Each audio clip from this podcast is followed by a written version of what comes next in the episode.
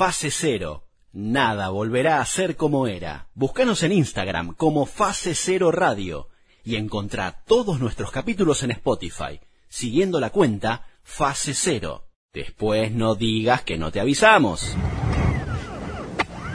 Sigifredo López Tobón, él es eh, colombiano, él es abogado, eh, recibido en la Universidad de Santiago de Cali, tiene un magíster en Derecho Penal y Criminología, eh, se prestó a la charla con nosotros, con Fase Cero, porque tiene una historia para nosotros al menos novedosa e interesante, obviamente él tendrá su, su manera de contarlo y también de atravesar, eh, nada menos que fue secuestrado por la FARC, la Fuerza eh, Revolucionaria Militar Colombiana, eh, y, justamente nos resultaba interesante poder hablar con él, con Sigifredo, a quien ya tenemos en línea.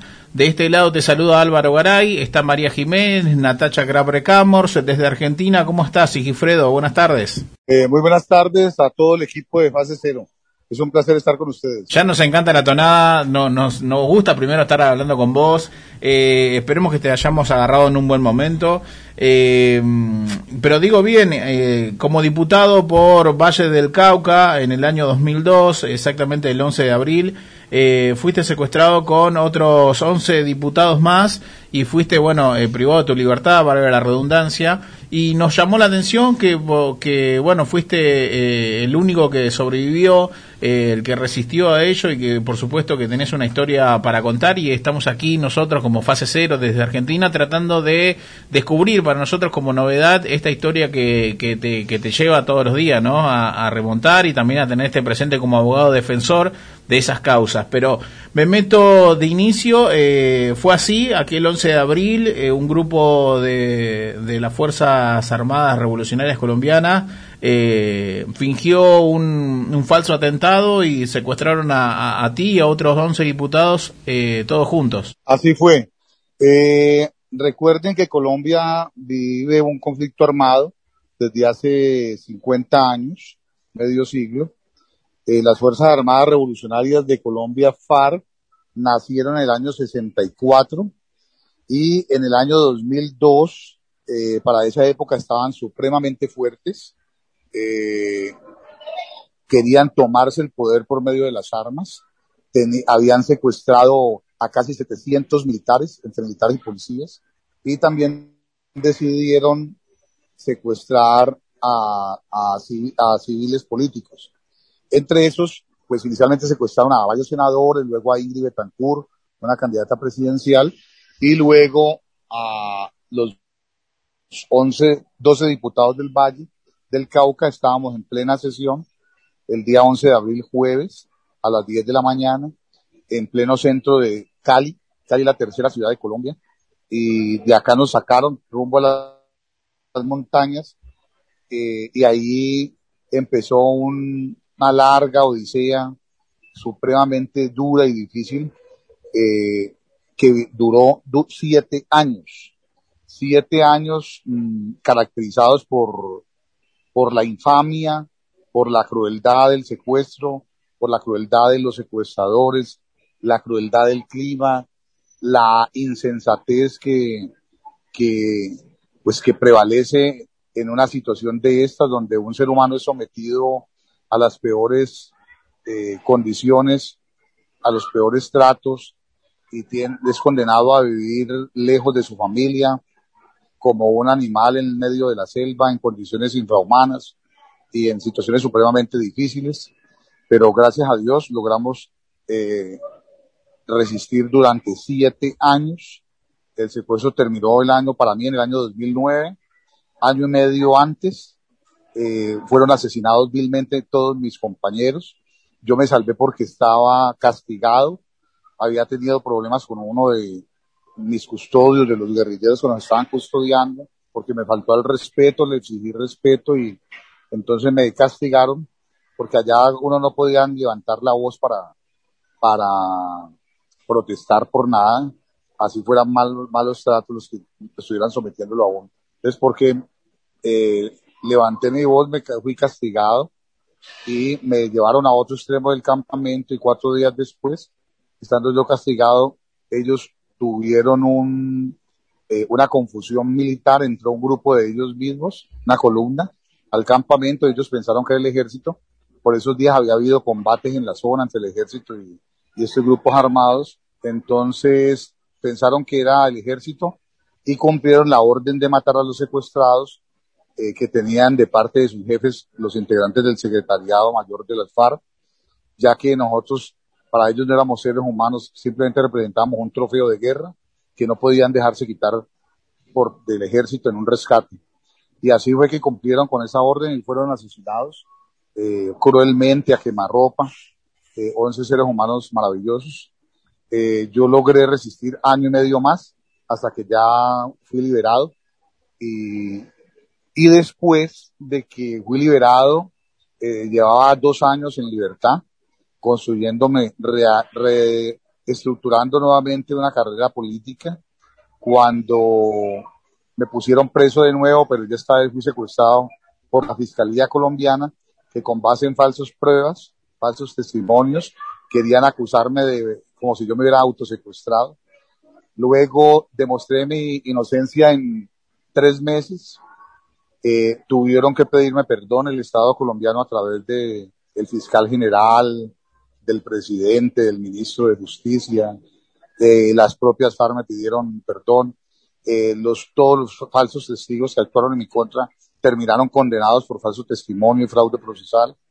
Y de esta manera, pues puedo resumir eh, unos años de infamia que se viven en Colombia, por, primero por un conflicto armado inhumano y luego por una, una justicia politizada, enferma, que obedece no a, los, no a los criterios que debe obedecer la justicia, sino a criterios muy distintos a intereses malsanos. Y de esa forma puedo resumir lo que a un ser humano le ocurrió eh, eh, algo que no se lo deseo a nadie, que es vivir dos eventos supremamente traumáticos en la vida y sin embargo Dios nos ha dado la fortaleza para seguir adelante. Después de eso creé la Fundación Defensa de Inocentes, un pool de abogados, de abogados que se dedica a defender a víctimas de las injusticias de la justicia en Colombia. El que, habla, el que habla es Sigifredo López Tobón. Eh, Sigifredo, se, eh, el resumen es muy claro, eh, el repaso breve, histórico también. Eh, en un punto también es como tu propia lucha que nunca acaba, ¿no? Porque imagino que cualquier entrevista, al menos hoy, fase cero desde Argentina, eh, no tiene la intención de revolver tu pasado ni hacerte sentir ni mucho menos, pero también me parece que eh, contar esto todo el tiempo de los que atravesaste, por donde estuviste, por el contexto histórico, hace también a tu lucha de que no se olviden de que esto sucedió y que puede llegar a suceder. De hecho, no, no, no sabemos cuál es el presente, la verdad, a, primero por no ser especialista y segundo por no seguir los medios de información, pero no tampoco sabemos el presente si, si está más fuerte la FARC o no, pero lo que quiero hacer hincapié es que eh, tu lucha no termina nunca, ¿no? De, de, esto, porque seguir contando tu pasado no, no es simplemente eh, tratar de curar las heridas y, y, que todo quede en el olvido, sino que al contrario, es recordarlo todo el tiempo. Y recordar eso es, ante todo, para que no se repita con otros seres humanos, eh, porque las injusticias que me tocó vivir y que son simplemente la expresión de, la infa de lo infame que es la guerra, de lo infame que es la, eh, la injusticia eh, y la política y lo infame que es el, el sistema judicial colombiano. Entonces, mmm, por eso recordamos, por eso existe una fundación con abogados integrantes de, que defendemos derechos humanos en Colombia y a las víctimas del sistema judicial.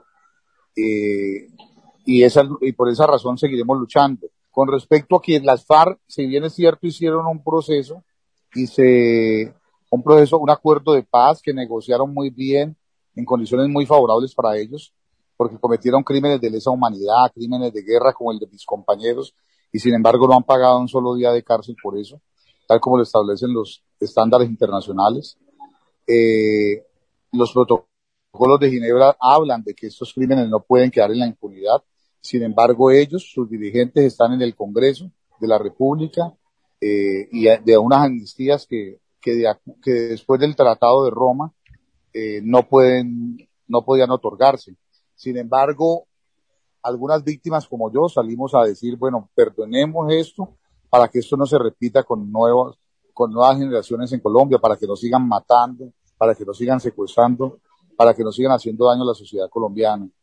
Pero ocurrió que, que las FARC, pues, en apariencia se han desmovilizado, pero también hay eh, eh, unos grupos armados que se llaman disidencias de las FARC, que no han entregado las armas, que siguen aprovechándose de un negocio muy, muy lucrativo, que es el del narcotráfico en Colombia, aprovechando también que el Estado no ha hecho presencia en esas zonas lejanas, en esa Colombia profunda donde se siembra coca, donde se producen laboratorios eh, para procesar la cocaína, donde hay dominio territorial de esas disidencias de las FARC, que no son más que grupos de narcotraficantes que, que exportan esto y que están aliados con toda una red criminal eh, en el exterior, en México, en los Estados Unidos, en Europa, porque también hay que decirlo que el problema del narcotráfico es un problema multinacional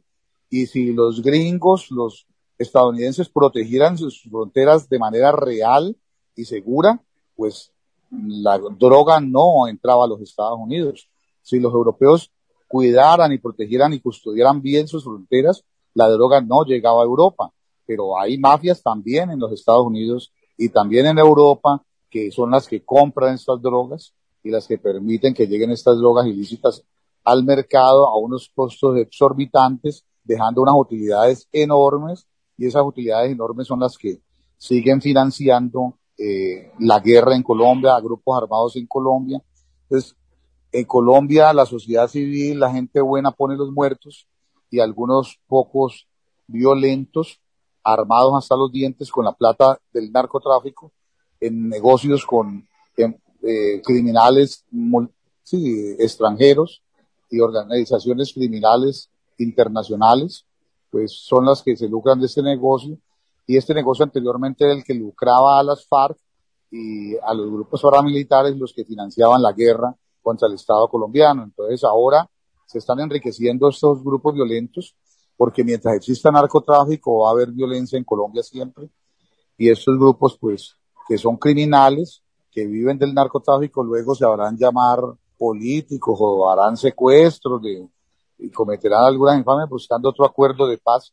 Y desafortunadamente, mientras la sociedad colombiana, nuestro establecimiento no corrija las injusticias de la que genera la desigualdad, mientras no lleve educación, salud a todas estas regiones eh, profundas y lejanas de las ciudades colombianas, mientras el campo siga siendo eh, objeto de olvido por parte del Estado, pues siempre habrá eh, personas que prefieran cultivar coca, cocaína y producir cocaína en lugar de sembrar comida o en lugar de sembrar frutas o en lugar de sembrar eh, alimentos que sean legales y que permitan eh, sacar al país adelante de una manera legal y no sembrando eh, coca, hojas de coca para luego convertirla en cocaína. Hola, sí, Fredo, te habla Natacha. Eh, después de, de consulto, después de eh, que volviste de, de, todo, del secuestro que,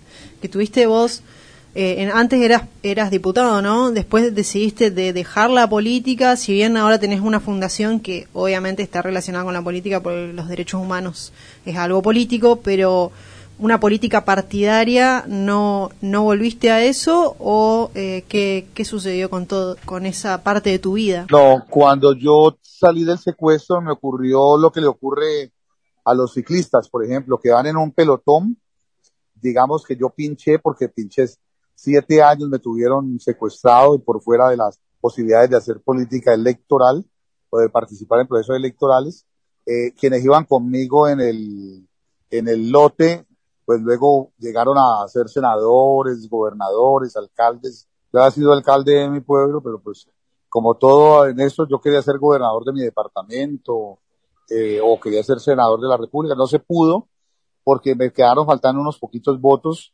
eh, y luego ya decepcionado de todo esto, la forma de hacer política en Colombia, de unas estructuras eh, muy complejas, eh, yo decidí marginarme y crear la fundación dedicarme al derecho penal, a defender víctimas de las injusticias del, del régimen judicial colombiano y, y, a, y, entonces a esas actividades me dedico de manera principal.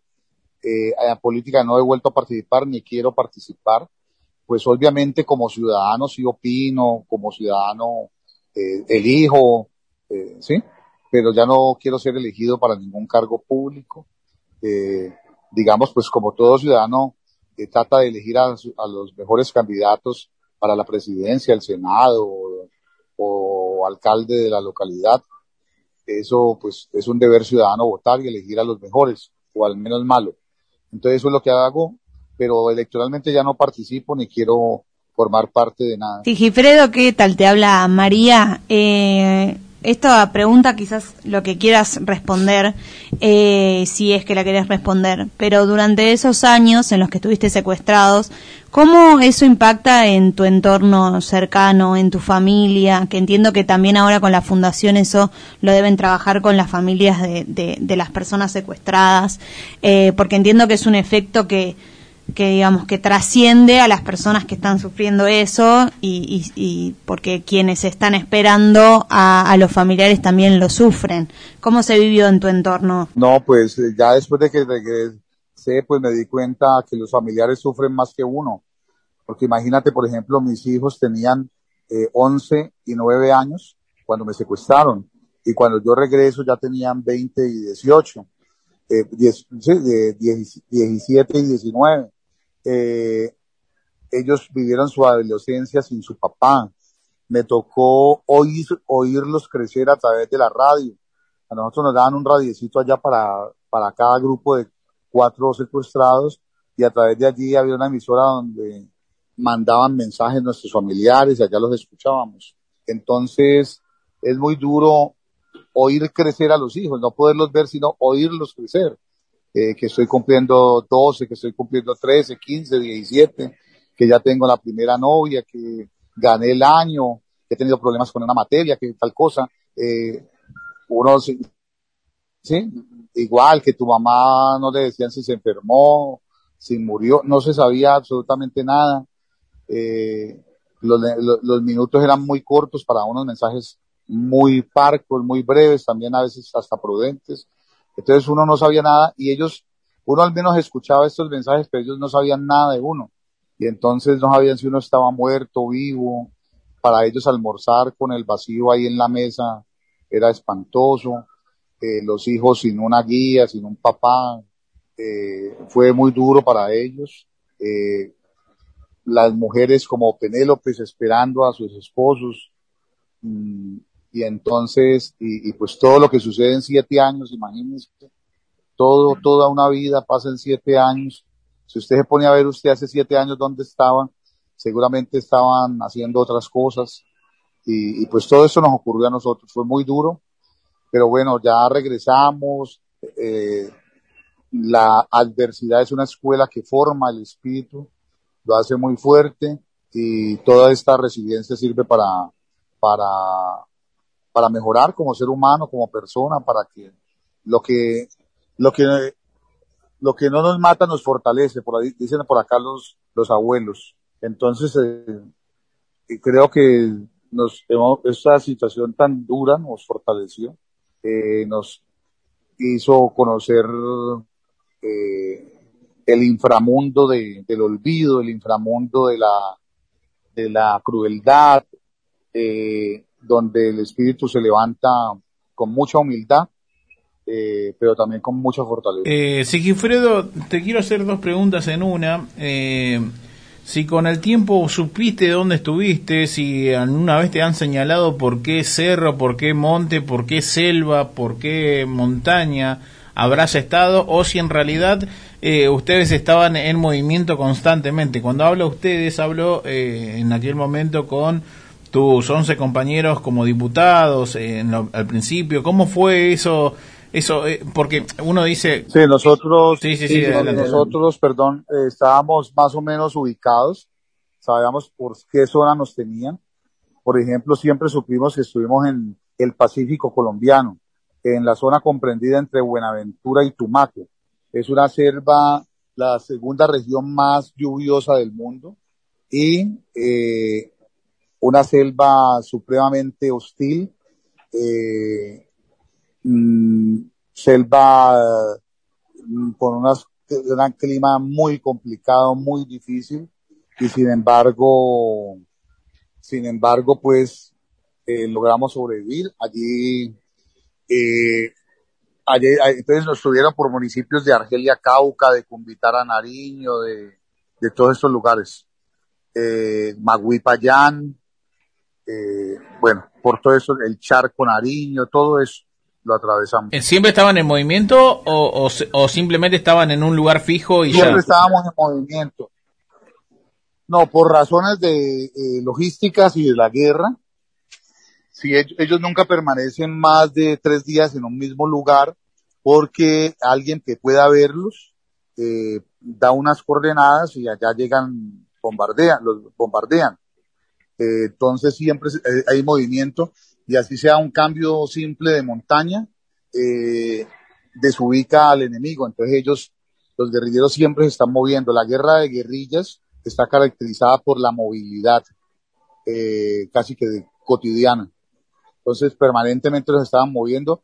Había excepciones cuando estaban seguros en una zona que donde tenían control y dominio territorial, pues ahí podíamos durar 8, 15 días, pero normalmente eh, los campamentos cambiábamos siempre de campamento casi a diario.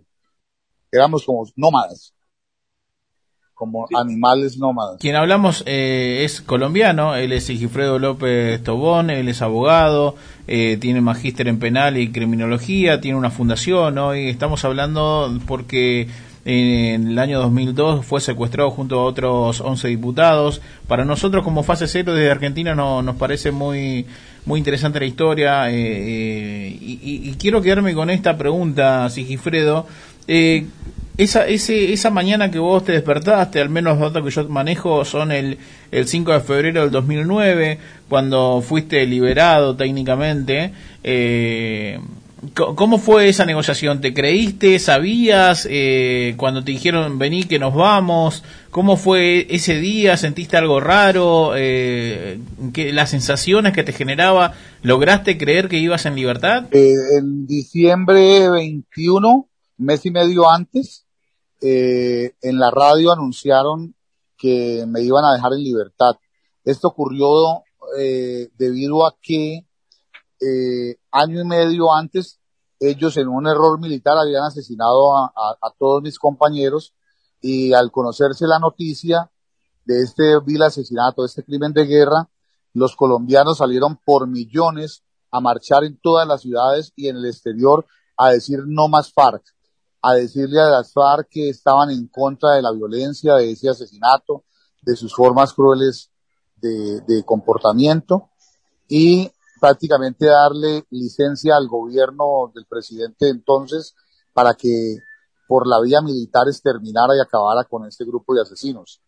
Entonces, eso los desprestigió políticamente tanto que ellos entendieron que no tenían ninguna posibilidad, ninguna posibilidad de, ninguna posibilidad de, política de llegar al poder y ese fracaso político fue el que hizo que, que tuvieran que que tuvieran que hacer una negociación política eh, eh, y acordar condiciones favorables para su para, para esa negociación debido a que no tenían ninguna opción de ganar la guerra, no hay, ningún grupo rebelde ha llegado al poder sin el apoyo popular y en ese momento en que asesinaron a mis compañeros perdieron todo ese apoyo popular.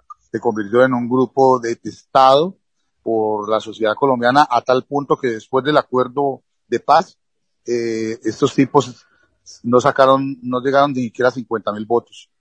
Entonces, eh, lo que tienen es, es, un rechazo popular enorme. Ellos acordaron en su negociación que iban a tener dos periodos en el Congreso, pero pues mmm, eso formó parte de la negociación y por eso están allá. Entonces, esa es la razón por la cual eh, están todavía en el Congreso, pero la verdad es que no, que no les veo ninguna opción política. Y contame, esa mañana, eh, ¿cómo iniciaste? ¿Te despertaron? ¿Fue a la madrugada cuando eh, comenzaste a, a, tu camino a la liberación? Ah, Ah, ah, sí, para terminar la respuesta.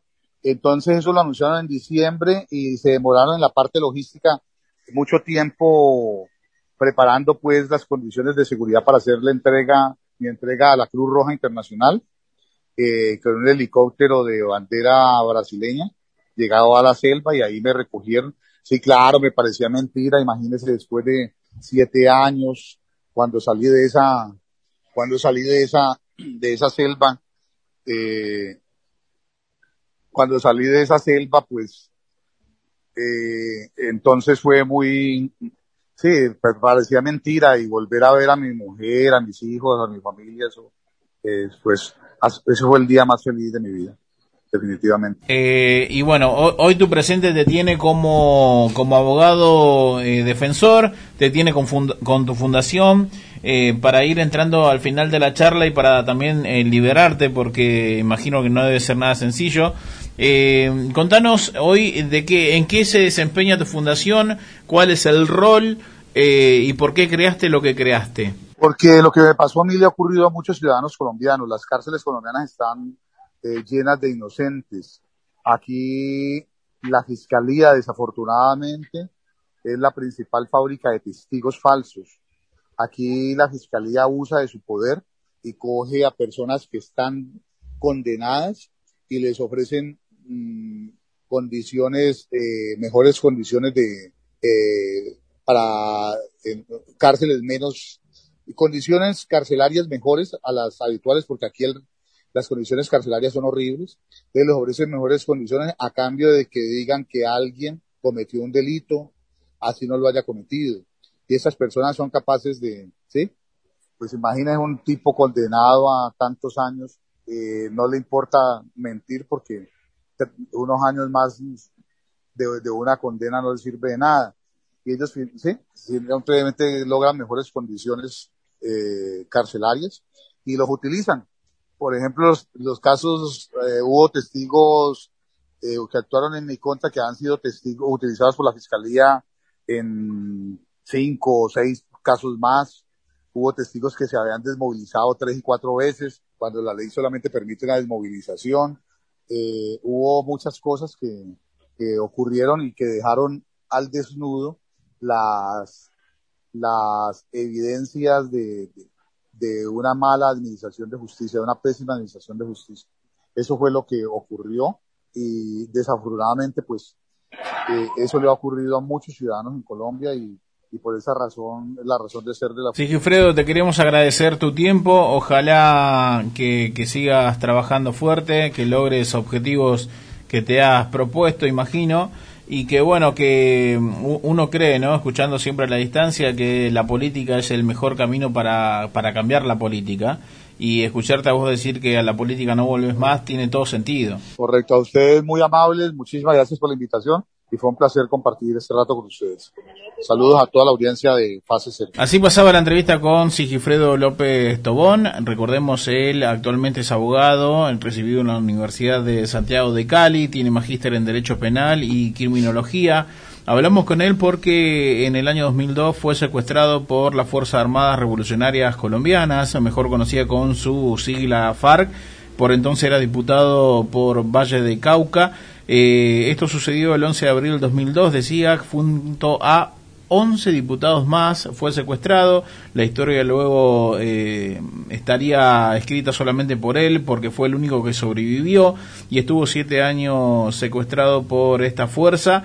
Eh, fue liberado y nuevamente en el año 2012 el propio Estado lo consideró como un autosecuestro. Tuvo una inmediata aclaración tres meses después y eh, el mismo Estado que lo había acusado de, esa falsa eh, injuria le pidió disculpa públicamente, así que esa es la historia de Sigifredo López Tobón y vos lo escuchaste aquí en Fase Cero, donde nada volverá a ser como era. Fase Cero, nada volverá a ser como era. Búscanos en Instagram como Fase Cero Radio y encontrá todos nuestros capítulos en Spotify, siguiendo la cuenta Fase Cero. Después no digas que no te avisamos.